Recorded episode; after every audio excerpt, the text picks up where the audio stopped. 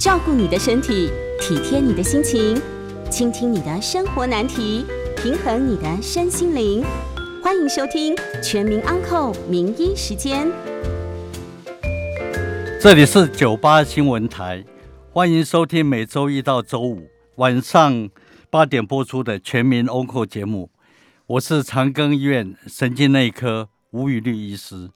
我们将在半点过后接听大家的扣印，有相关问题欢迎打电话进来。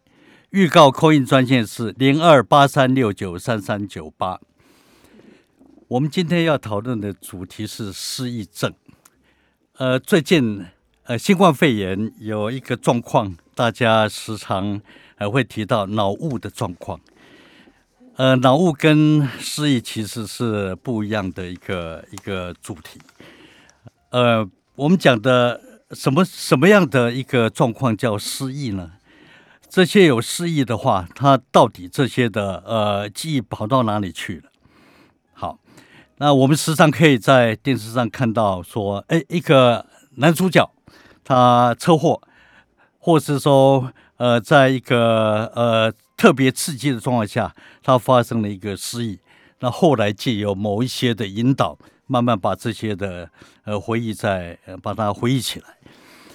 所以失忆的一个状况，呃，他的呃什么样的状况才能够说好？这个是呃失忆症，不是失智症。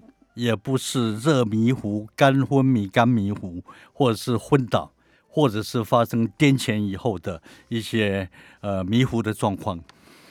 呃，失忆症顾名思义就是你失掉呃那个时间的呃记忆的内容。呃，如果根据发生事情的一个时间点来分的话，可以分。划分为前行性的失忆，或者是说后行性的失忆。所谓前行性的失忆，就是发生一个状况以后，往后他就没有办法进行记忆的状况。那后行性的是，呃，车祸发生以后，哎，醒过来，哎，他没有办法记起车祸在前面半个小时、一个小时，甚呃，甚至呃。在几年的呃近期的呃记忆都没有办法再恢复过来，好，所以就事件的发生可以分成呃往前走的前行性的，或者是往后走的后行性的一个失忆状况。所以我们的呃失忆，呃有时候会在门诊碰到病人，呃三个家属带着一个老人家进来说，哎这个爷爷哈，昨天早上出去运动。哎，回来以后就觉得，哎，这个人很像怪怪的。那但是问他名字，问他呃对答，这些都还还记得，就是觉得，哎，他这个很像是做过的事情，吃过饭的，哎，他又要又要再吃一次饭。那这些奇怪的状况，家属就想，哎，那是不是昨天晚上吃的这个安眠药，它的药性还在哦，所以他的有失忆的情形。呃，在这个地方，我们呃特别提一下，安眠药发生失忆症是很常见。呃，我们有一个史蒂诺斯，呃，大家应该都听过这个安眠药，非常有效。那病人吃了以后，五分钟、十分钟睡着了。但是这个病人有时候会，如果说再起来，他会做一些事情。呃，有的在呃客厅里面走来走去的。从冰箱里翻一点东西出来吃，那有的人还可以在呃把这个电视打开来，再看个呃几分钟，呃再跑回房间里面去睡觉。那第二天起来，呃看到桌上，哎，怎么有吃的东西都弄得满桌都是，那没有把它收好，我就非常生气，家里大小都找来骂一顿。早就跟你们讲。晚上吃完东西，这个都是要收收拾干净。那这些呃家小们，大家就很奇怪啊。他说：“哎，我们昨天都没吃啊，你忘记了？你昨天起来还跑到楼下去去买盐酥鸡，那回来呃吃了以后，你又又跑回去睡。好，这个是呃吃了史蒂诺斯常见的一个失忆症，这是药物引起的失忆症。那各位朋友，也许如果有。喝酒，哎，喝醉酒，哎，啤酒喝醉酒是呃，第二天呃肚子因为喝多了哈，这个会恶心呕吐很难过。如果你喝的是高粱酒，五八的高粱酒，五三的高粱酒，四十度的 whisky，第二天早上起来，哎，大家会会讲，哎，你昨天喝喝懵了，那你还在哇？这这个唱我们这个九条好汉在一般，大家非常的嗨。其实你完全忘记昨天的事情，这个是跟酒精相关的失忆症，所以脑部的功能会受到这些药物的影响，会受到呃。这个酒精的影响，所以这些呃状况在日常生活中我们都会去碰到。好，我们今天就来来好好的聊一聊，呃，这个失忆症到底是怎么回事？好，我们回到前面讲的那位爷爷出去运动回来，哎，很像忘记他吃过饭，哎，要要要再要求再再吃一次早餐。呃，他早上起来。呃，有一个习惯会去浇花，他也忘记了，他又重新把花又浇了一次，所以他在五点钟出门，一直回来，这些奇怪的动作，一直到呃接近中午的时候，哎，才觉得哎，他慢慢的恢复正常。那这些的儿孙后来就问他，哎，爷爷啊，你今天早上是怎么回事啊？你昨天安眠药是不是吃过头？是不是一颗你把它吃成两颗？爷爷就想说。那我们把药袋拿来看一下，哦，它药壳里面一格一格的，呃，哎，没有啊，这个昨天就就是跟平常一样啊，没有多吃啊。好，那这个儿孙就觉得哎奇怪了，这个这怎么会怎么会有会有这些状况？那就问他，哎，那你早上你你出去呃运动，那你你去了哪里了？你碰到什么人啊？你你买了一一袋一袋这个芭辣回来？哎，你平常不买拔蜡，你你怎么会 提了一袋拔蜡回来？还有你穿出去的的衣服，有一件呃外套，很像没有带回来。这个爷爷想着再想，再怎么想，哎，早上那段的记忆很像，完全一点印象都没有。好，这小孩就就急了，哎，到底怎么回事？是不是中风了？是不是中毒啊？哎，赶快带到带到医院来。呃，这个这段的描述就是失忆症，几个小时他完全空白，但是在这几个小时的时间里面，他仍然记得他叫什么名字，他仍然可以跟一般人对答，他仍然可以有判断的能力，他仍然可以坐车回家，但是他那段的经历。就跟我们的呃录音机，它完全没有录进去。我们的记忆是跟录音机一样，会把经过的事情把它编码，再储存，以后再可以再把它呃再重取出来。他那段好像没有写进去。好，这个叫 TGA，我们叫暂时性的失忆症。所以这种暂时性失忆症哈，呃，送到急诊来或那住到病房，这个时候我们就要去确认。他到底是迷糊？那天如果天气很热，哦，那老人家呃水分不足，或者是说，哎，他有在吃血糖的药，那那天因为肚子不舒服，没有吃没有吃东西，但是血糖药还是吃了。好，这些状况因为血糖低，因为天气热热迷糊，低血糖性的造成脑部功能受到影响。哎，这些就要要想，哎，他是不是这些状况，还是说，哎，他就是一个我们讲的呃暂时性的呃失忆症？暂时性的失忆症意味着脑部功能在结构上有一个部位有问题。那这个状况在最近，因为磁振造影血管摄影它的广泛的运用，这些病人能够在发病的几个小时内。就得到他的这个这影像的结果，我们慢慢可以了解到，哎，其实这个不是心理因素，也不是说哎其他的呃特别的一个一个脑部撞到了哦，它有一个病理上的原因，这已经可以来解释了。好，呃，我我们再回到呃这个呃爷爷被送到急诊来，好，这个时候呃，神经内科医师就会去把一些事情把它理清。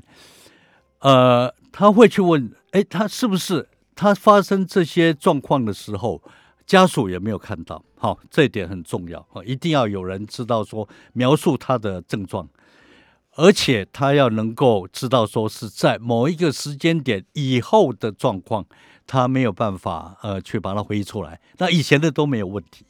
好，同时呃会去检测他的呃。我们讲的呃认知的功能，我们讲认知是讲呃你的判断力、你的语言能力、逻辑思考能力、哦计算能力、空间时间定向能力，这些都没有问题，只是他真的完全想不起来。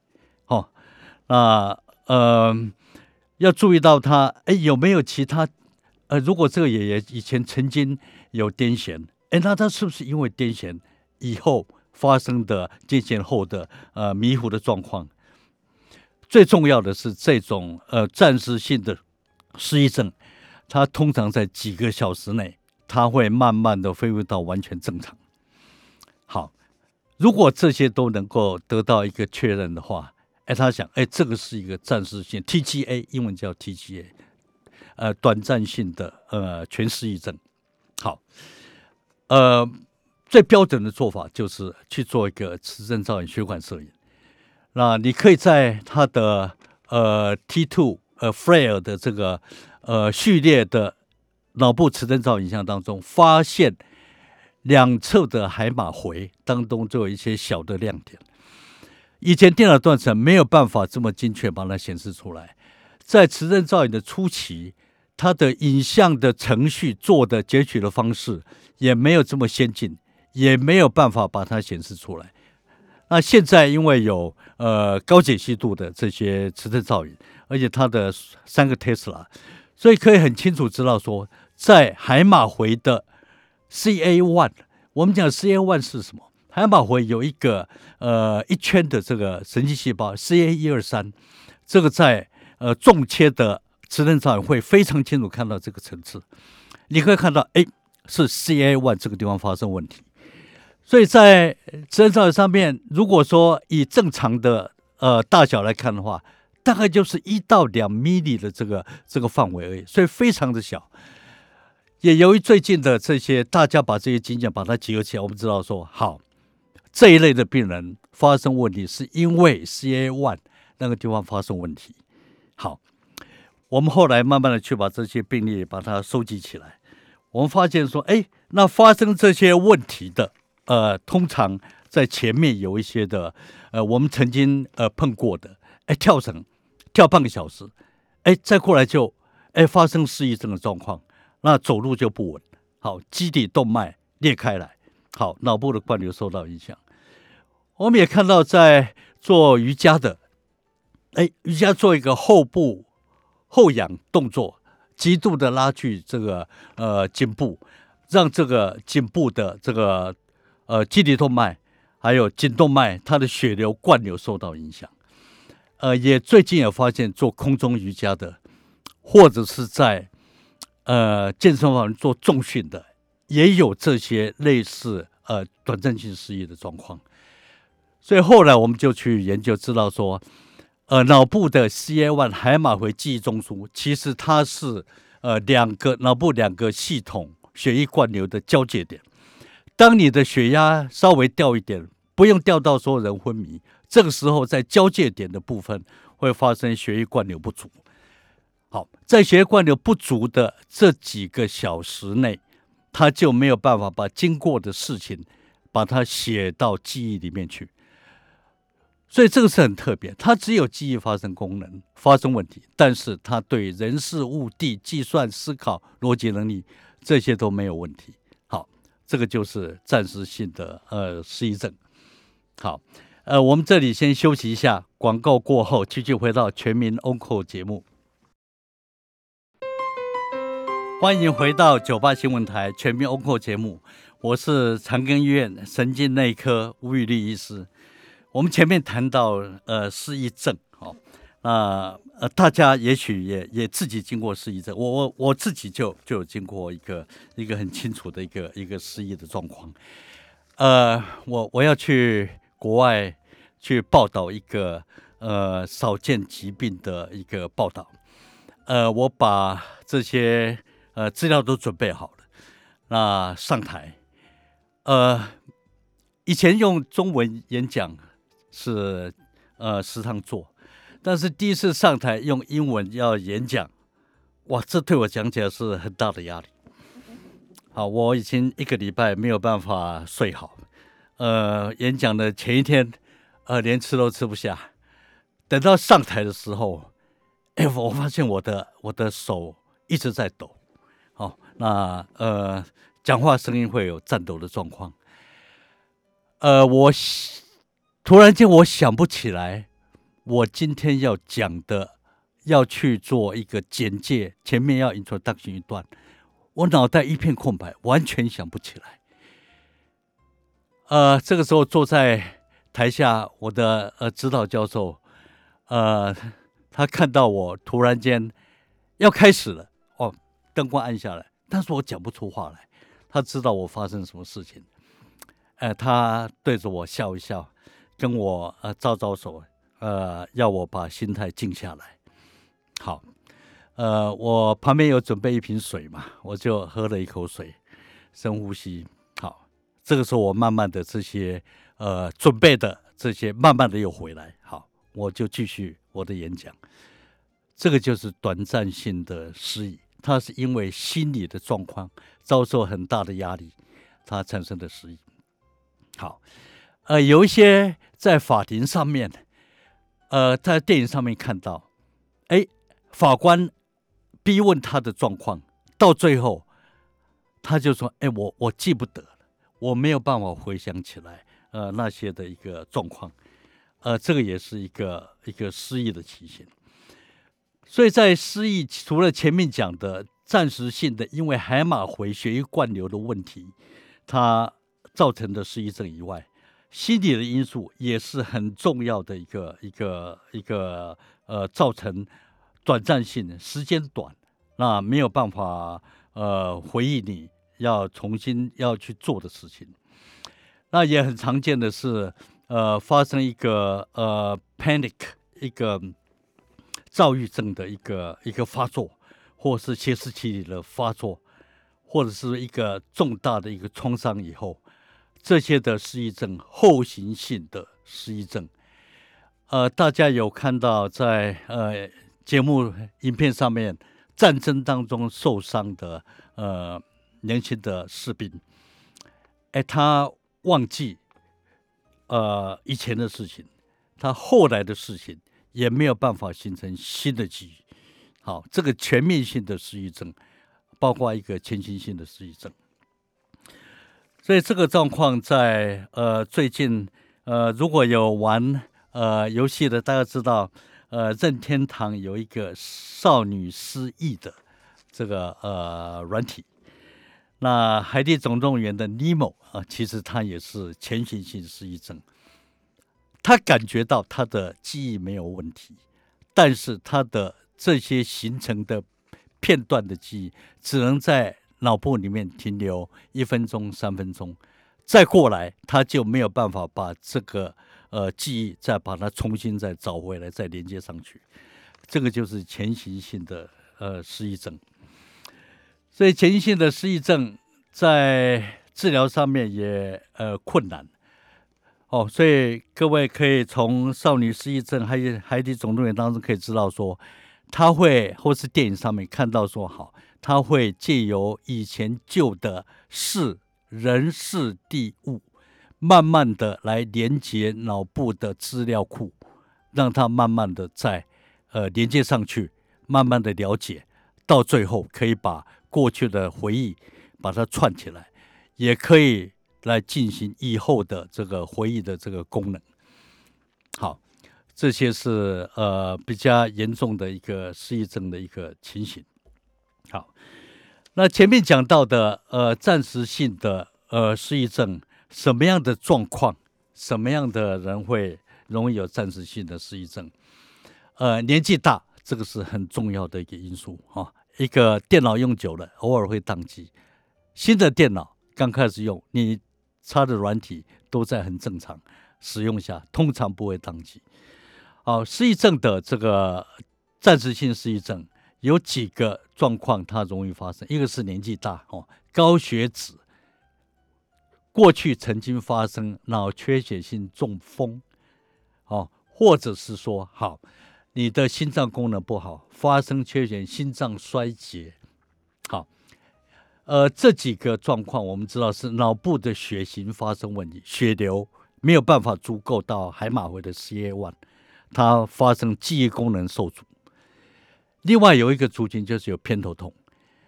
我们知道说偏头痛，呃的原因是因为血管收缩以后再放松，所以在血管收缩的同时，这个脑部的功能是降下来，所以它会发生哎视觉会模糊，会听声音也会觉得哎这个听不清楚。当血管收缩的时候，前面提到。呃，脑部的 CA1 的灌流，海马回灌流减少，是造成失忆症的重要的原因。所以有一些特别形态的偏头痛的呃病人，他的血管收缩时候也会发生失忆的状况，这是少数的一个情形。好，另外还有一个特别的一个状况，有癫痫发作病史的，他因为癫痫发作完以后，脑部的网络呃宕机。在重新再开机的过程当中，它不完整，这个时候也会发生失忆的状况。哦，所以前面讲到，呃，失忆的呃有几个危险因素。那我最近看到一个一个状况，也是家里带着长辈进来，啊，跟我讲说，哎，这个爷爷在呃礼拜二的早上，呃七八点以后就觉得，哎，这个人怪怪的。哎，他问他的对答也也不太不太对劲，呃，他的反应、记忆，呃，各方面都觉得奇怪。那送他到到急诊来，哎，抽血，哎，其他都都正常，没有特别的。好，送去做电脑断层，哎，也是正常。那家属就讲说，哎，他很奇怪哦，呃，到下午三四点，哎，他就慢慢的恢复过来。这时候我就想，哎，很很纳闷，说，哎，这个这个到到底是是是怎么回事？好，哎，他讲说，哎，那个地方电脑断层正常，后来也做了磁振造影，我说好，那磁振造影拿拿来看一下，哎，仔细在海马回一找，哎，也没有问题。好，呃，后来他的呃晚辈有一个讲说，哎，这个爷爷的肝功能不太好，呃，所以以前的医师有时候都会都会开软便剂给他。哦，这个时候我讲，哎，我抓到头了。呃，肝功能不好的人，呃，大家听过肝昏迷嘛？哈，就是肝脏阿莫尼亚高到很高，哎，整个人就昏迷。但是在进入昏迷之前，有一些是呃阿莫尼亚高，但是没有高到昏迷，那叫肝迷糊。呃，所以我就把呃要求说，哎，那你回去把那家医院检测的结果全部带来。哎，当中还好他在。检测当中有检测到阿莫尼亚这一项一百三十几，正常大概差不多一百以下，一百三十几，所以这个答案就很清楚了，它是因为阿莫尼亚高造成的肝迷糊，它不是失忆症。我前面有提到说，失忆症的病人他可以跟你进行所有的功能，你不觉得他有失忆，但是后来觉得，哎，他一直重复一些的事情。因为他记不得他做过的，你才会觉得他不正常。好，后来肝迷糊的这个爷爷是家族就觉得，哎，他在呃对谈当中，哎，觉得讲话顿顿的，在判断力上也有问题。哦，你本来要喝茶的，应该倒到杯子里面，哎，他拿个碗倒在碗里面喝。意思是说，这位爷爷发生的不是呃失忆症。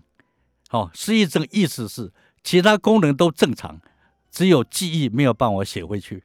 好，这位爷爷发生的是他在智能方面都有一些障碍，这个障碍是因为呃脑部的功能受到阿莫尼亚的干扰，产生肝迷糊的状况。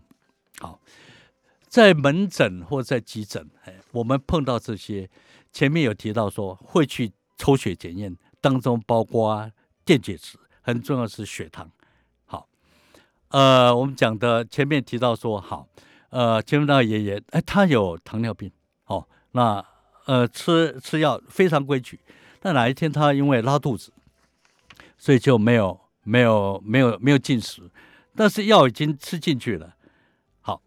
那这时候到急诊一抽，哎，血糖四十几五十几，啊，病人就是迷迷糊糊的。好，这个叫低血糖的迷糊，哦，所以在。在这些的状况都要，尤其是年纪大的人，对于这些的血糖低或者是说血压低，他的交感神经的反射没有正常。年轻人血糖血压如果掉下来，他会启动交感神经，把这个血压提上来，把血糖提上来，不会有这些状况。所以年纪大的人，甚至包括呃这个气温太热。哦，老人家出去运动，哇，夏天三十几度回来，哎，就热迷糊。好，这个是呃偶尔在急诊可以碰到的一个状况。所以失忆症在年轻的状况少见，一旦发生了，就是心理上的因素占有很大的一个部分。在年纪大的状况发生的话，就要想说，他是不是脑部的血液供应有问题？他是不是有一些药物的问题引起？短暂性的失忆症，他是不是有这些血糖或者是说肝功能的问题干扰这个脑部的功能的运作？所以今天跟大家谈的这个失忆症，呃，我们先休息一下，广告过后要接听大家 call in 专线，欢迎大家询问有关神经内科的相关问题，我们将为大家解答。call in 专线是零二八三六九三三九八。欢迎回到九八新闻台全民 Onco 节目，我是长庚医院神经内科吴宇立医师。接下来我们开始接听观众朋友 call in 电话，我们 call in 的号码是零二八三六九三三九八。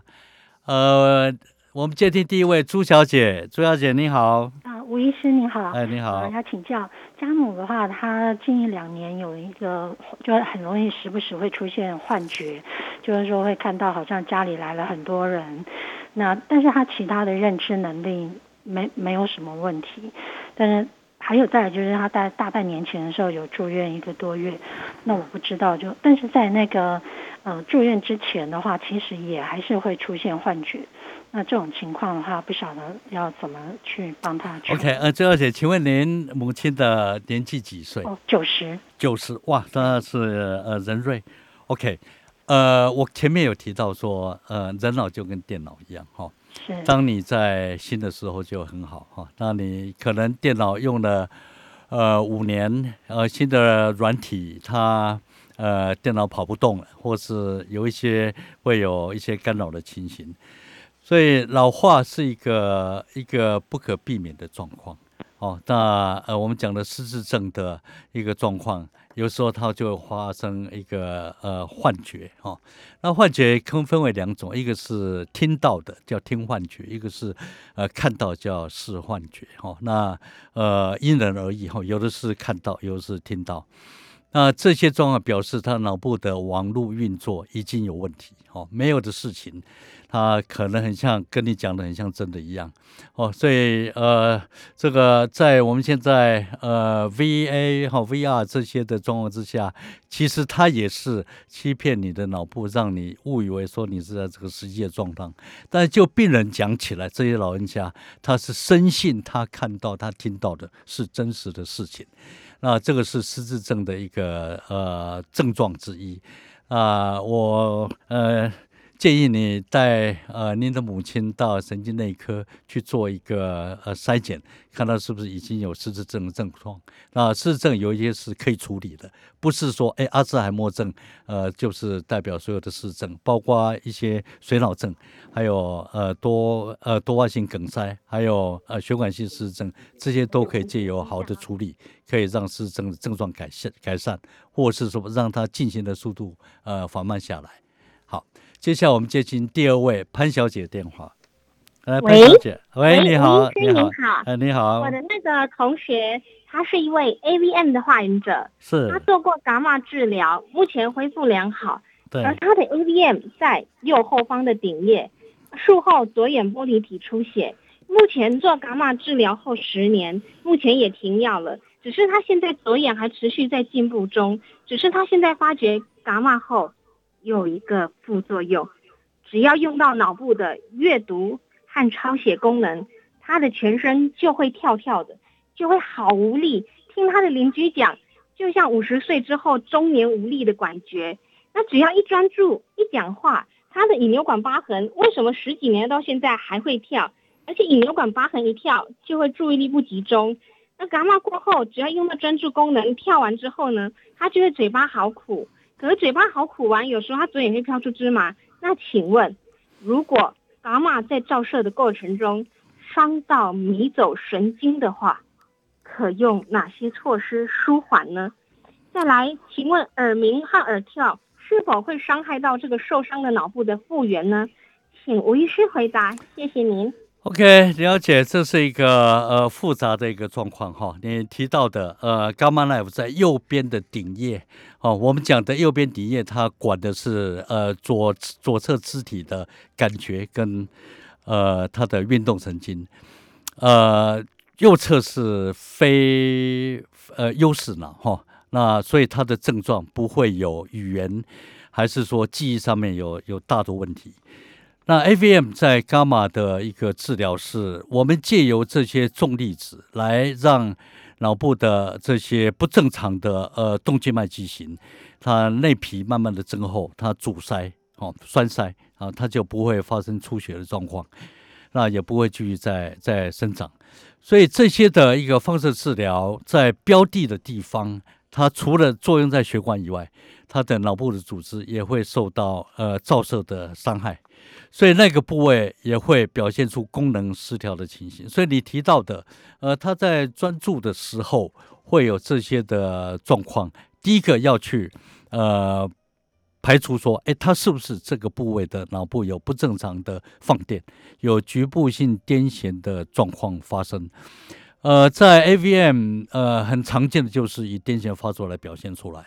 那接受伽马 knife 以后的这些呃脑组织的疤痕，这也是一个常见的一个一个合并症，所以他应该要找呃神经内科医师哈，对癫痫研究比较专门的哈，来把这些症状做一个比较清楚的一个鉴别。呃，第二个你提到这个耳鸣的状况，呃，耳鸣是一个非特异性的一个呃。呃，症状很多人都会有这个情形，呃，几天没睡好，压力大，火气大，哎，就会觉得，哎，一个眼耳朵或是两个耳朵，有的人会讲说，哎，这个声音很像在我脑部里面，其实脑部不会发出声音出来啊。呃，常见的是这些的杂讯，呃，你感觉到的，呃，有高频有低频，呃，并不是说脑部里有特别的一个状况，呃，就就相当于我们在。呃，有时候在呃压力很大的时候，哎，这个时候会脑部的运作会发生问题。那耳鸣的状况，呃，大家常见的是，呃，你没有睡好，呃，你药物，呃，镇定剂用很久以后，那把镇定剂停掉以后，脑部的功能它会加强。这个时候，脑部有压力的时候，特别容易产生耳鸣的现象。呃，我时常举一个比比例来成来来举例耳鸣。有时候我们在呃这个麦克风好，呃在接受到外来的磁场或是音频不对的时候，它会咦的声音出来。呃，这个时候呃也类似于脑部，它本身是一个讯号，是一个电子的一个讯号。那你可以听到呃这些的声音，但是并没有意味着说，哎，脑部在你的听神经在哪一个部位发生问题，但是。如果小时候有过中耳炎的一个状况，或是说听神经曾经动过手术的，因为在听觉的讯号上面本身就比较不稳定，所以也容易产生耳鸣的情形。好，好，接下来我们接听第三位林先生的电话。来，林先生，喂，师您好。哎，您好。哎，请教一下哈。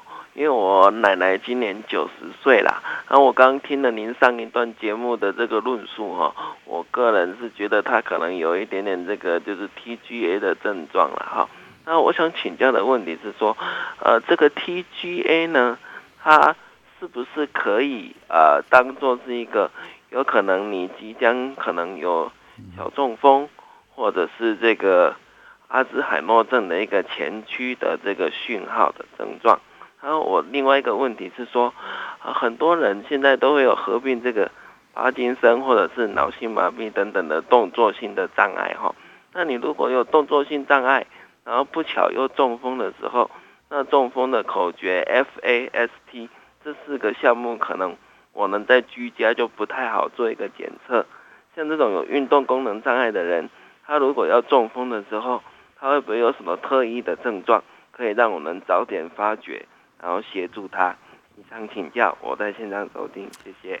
OK，好，林先生，你提到的这些问题，其实分成两个大的问题，一个是呃前面讲的呃你的奶奶的症状哈，我们要要先把呃，因为我们我们今天讲的主题失忆症，呃跟失智症，这是很重要的两个两个症状。那这两个症状在呃。诊断上面要第一个要把症状上先分清楚，呃，前面我们讲的失忆症，呃，旁边一定要有人观察到他那个时候的行为，好，他的行为如果都还是跟正常一样，只是说他没有办法把他进行的这段的呃过程，病人没有办法再回忆出来，好，这个就是失忆症。好，失智症呢，失智症是。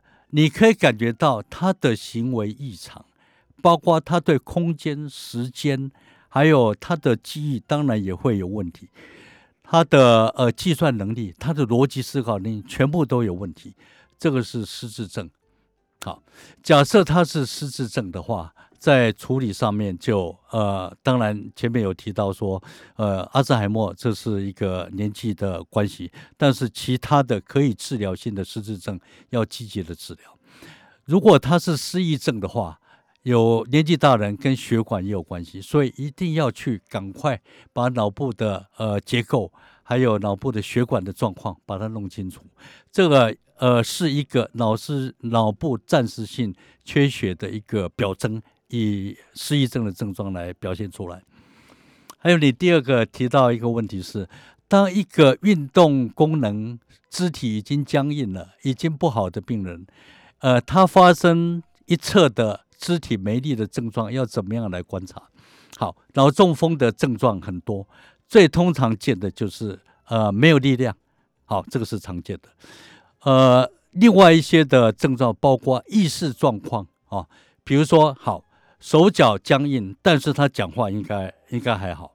巴金森的人讲话应该，但是脑中风通常手脚如果有问题的话，讲话、语言能力、他的思考能力、其他的认知的能力，呃，有可能也受到影响。这些除了呃记忆、思考、逻辑、感觉，还有大小便控制这些能力，在。手脚功能发生问题，不容易判断他手脚没力的一个情形下，呃，这些的症状是中风的一个重要的一个指标，呃，所以年轻人中风，我们可以看到他手脚没力；年纪大的人手脚僵硬了。要去区别这些，要把其他的症状再做一个仔细的一个鉴别。如果觉得奇怪的话，把老人家送到急诊是最好的方式。我们先休息一下，广告过后回来接听大家的 call in，call in 专线是零二八三六九三三九八。欢迎回到九八新闻台全民 o n c l 节目，我是长庚医院神经内科吴宇丽医师。接下来继续接听观众朋友 call in 的电。专线，扣音电话是零二八三六九三三九八。在前面我们提到，呃，失忆症的呃状况，呃，有分成，呃，因为脑部的血液灌流不足。我们曾经碰到一个病人是，呃，因为下雨天，他没有出去运动，在家里，他就自己呃在脖子上面做按摩，哦，那两边的呃脖子的前面啊这个地方。呃，我们我们大家一般如果有去做一般的呃按摩的病人，知道说，呃，通常他不会按脖子的前面，因为颈动脉就在那个部位，所以他就呃呃，因为没有出去嘛，他就按摩，呃，后面捏一捏，前面也捏一捏，推一推，哎，突然间他就哎，这个病人就觉得呃，他太就觉得哎，这个病人怎么怪怪的，行为怪怪，好，呃，他因为去压到前面的颈动脉。而且他做这些按摩的时候是两边同时压，所以两边的血管到脑部的血管都发生问题，就发生暂时性的失忆症。好，所以大家在做运动的时候，千万不要说两个手同时去按压脖子的前侧。好，我们接听许先生的电话，来，许先生，哎，你好，哎，医生，你好，哎，你好，哎，那个，我我想请教我老妈的事哈，她今年八十六岁，八十六，她平常都很 OK 哦，是那个三餐都好都很好，吃的东西好吃不好吃，吃不动咬不下，他都可以讲出来。然后好天气，我带他去外边走一个多小时，不是很快的啊，他也都 OK。是他，天气不好，在家里边就走三四十分钟所以。状况还不错，啊对身对对对对他是晚上睡觉就吃个安眠药，那就 OK。现在他有一个行为很困扰，就是，诶，脚哈，把手会抓抠脚的那个肉比较皮比较厚的那个那怎么讲？膝吧，那怎么讲？呃，对，因为、哦。因为脚皮比较厚了，哦，对对对对对。对，他就一直抠哦，抠到血都渗出来了哦，嗯，他继续抠，哦，他抠到那个有时候两只那个抠的那手指头都是血，是是，哎啊他。哇，顶都不马上没有关系，所以你、啊。你你你跟他讲说不要扣，已经流血了，对他还是没有办法停下来，哎，都也会停，我们在的时候就会停，呀，OK，好，但是啊现在冬天的时候就让他穿袜子是啊是，变成抠手，手那个指甲旁边那个我们都会很痛，他一样照抠是是，啊，抠到啊，我们就变成我如果出去的话啊，因为只有两个人啊，出去回来哦，真的看到这样很难过，是。他就问他说啊啊啊，你你怎么这样？你不会痛？啊？被我们一讲的时候，好像小孩子做错事讲讲不会讲话是是是。啊。我这个东西，请问医生，我这个应该要要要怎么 OK，我我我想先请问一下，是呃，你因为这些的，你你有没有问你母亲说她为什么要去扣它？是因为麻痛胀还是痒不舒服都没有哎、他都点点呢。？OK，好哎小孩子做作业这个这个是很常见的，因为老人家、哦哦老人家对自己的身体状的症状哈、哦，他已经没有办法来正确的描述，那他已经甚至连他到底呃应该是讲这个是麻还是痛，他都没有办法，哦所以根哦据这个来来判他的语言沟通能力可能哦都很好，都很好。呃，平常都很好，但是他就讲不出原因，说为什么要去要但是我去扣这们带他就不会做，我们带他不会做，OK，呃，皮肤科医师有没有看过？皮肤科医师？没有哎、没有看过哈。呃，通常的哈，我们讲会去呃抓手跟脚，第一个就想他呃一定是不舒服嘛哈。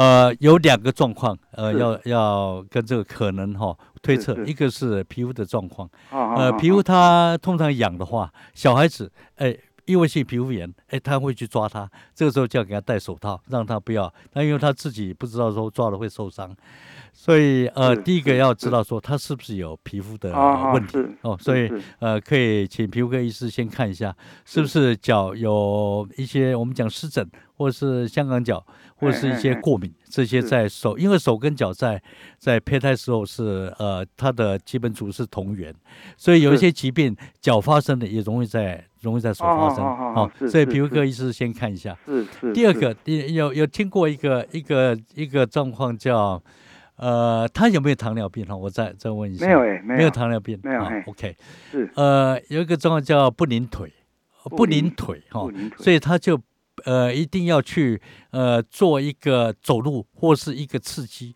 去来平衡这个呃不舒服的状况。哦，所以常见的有的会会去敲打，会去敲打这个哦腿，那有的会拿呃年轻的哈，比较年轻的还好的，他要拿按摩枪哦去打他，让一个感觉的症状呃进到脑部来抑制这个不宁腿不舒服的这种症状。是那哈不宁腿呃有一些是会发生在其他的肢体的部分，就是身体的末梢的部分。哦所以哦他一定要去做一个感觉上面的一个一个呃，让他有讯号进到脑部里面去，他就会抑制这些不舒服。所以老人家有时候他不知道说呃有这些的状况，他只知道说呃做了呃去抠它以后，它可以解除不舒服的状况。哦我推测是这样子。是好哈。好的好的，谢好不好谢您，？谢谢。，OK，好。呃，前面我们提到这些呃失忆症跟跟失智症，呃，其实它是完全不一样的两件事情。它通常是容易发生在年纪大的状况，所以不管是你看到的，就跟我们第一位呃观众朋友提到的，诶，他呃讲说他母亲是有呃失忆症，呃，其实就他描述的症状讲起来，他可能是呃失智症的症状。